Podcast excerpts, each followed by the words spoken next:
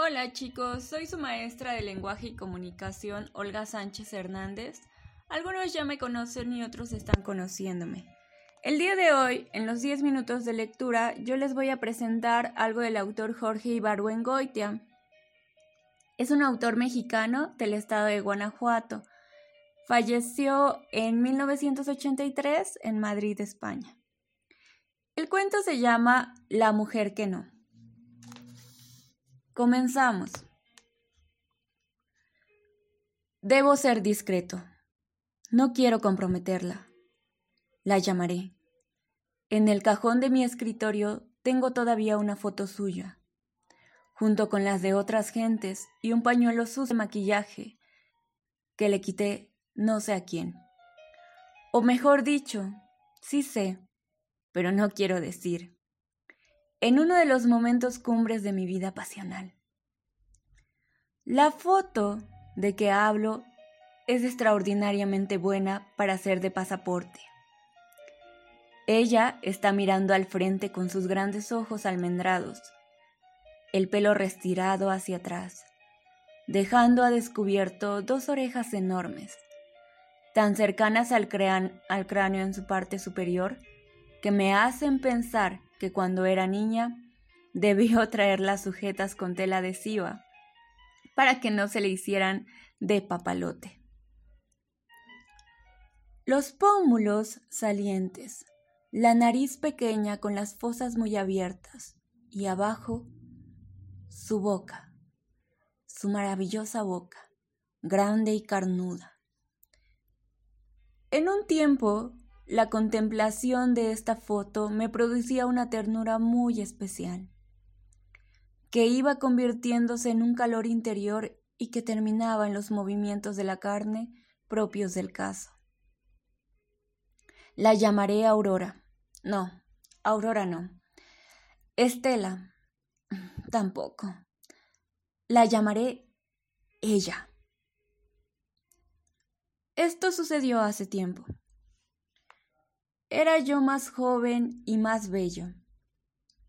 Iba por las calles de Madero en los días cercanos a la Navidad, con mis pantalones de drill recién lavados y trescientos pesos en la bolsa. Era un mediodía brillante y esplendoroso. Ella salió de entre la multitud y me puso una mano en el antebrazo. Jorge, me dijo. Ah, Che, la vida es bella. Nos conocemos desde que nos orinábamos en la cama.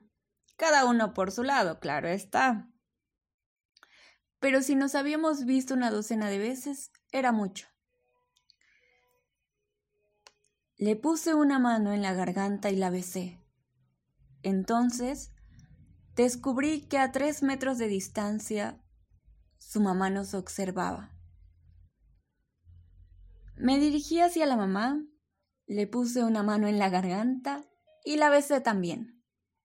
Después de eso, nos fuimos los tres muy contentos a tomar café en Sambors.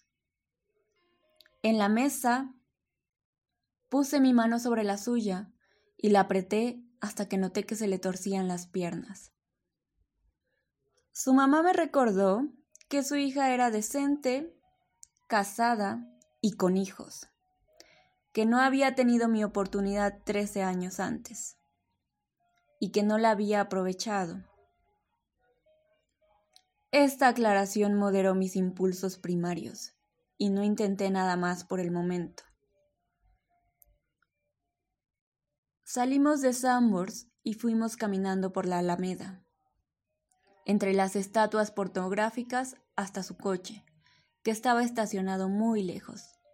Fue ella entonces, quien me tomó de la mano y con el dedo de en medio me rascó la palma hasta que tuve que meter mi otra mano en la bolsa en un intento desesperado de aplacar mis pasiones. Por fin llegamos al coche y mientras ella se subía, comprendí que trece años antes no solo había perdido sus piernas, su boca maravillosa y sus nalgas tan saludables y bien desarrolladas, sino tres o cuatro millones de muy buenos pesos. Fui a dejar a su mamá que iba a comer no importa dónde. Seguimos en el coche, ella y yo solos, y yo le dije lo que pensaba de ella y ella me dijo lo que pensaba de mí. Me acerqué un poco a ella y ella me advirtió que estaba sudorosa, porque tenía un oficio que la hacía sudar. No importante, no importa, le dije olfateándola. Y no importaba. Entonces le jalé el cabello, le mordí el pescuezo y le apreté la panza. Hasta que chocamos en la esquina de Tamaulipas y Sonora.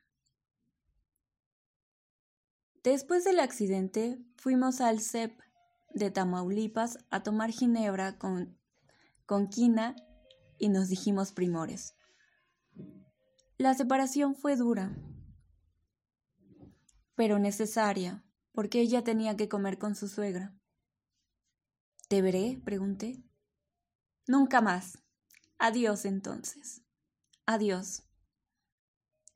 Ella desapareció en insurgentes, en su poderoso automóvil, y yo me fui a la cantina del Pilón, en donde estuve tomando mezcal de San Luis Potosí y cerveza y discutiendo sobre la, sobre la divinidad de Cristo con unos amigos. Hasta las siete y media, hora en que vomité. Después me fui a Bellas Artes en un taxi de, en un taxi de peso. Entré en el foyer tambaleante y con la mirada torva. Lo primero que distinguí, dentro de aquel mar de personas insignificantes, como Venus saliendo de la concha, fue a ella, se me acercó sonriendo apenas y me dijo, Búscame mañana, a tal hora y en tal parte. Y desapareció. Oh, dulce concupiscencia de la carne, refugio de los pecadores, consuelo de los afligidos, alivio de los enfermos mentales, diversión de los pobres, esparcimiento de los intelectuales, lujo de los ancianos. Gracias. Gracias, Señor, por habernos concedido el uso de estos artefactos, que hacen más palatable la estancia en este valle de lágrimas en que nos has colocado.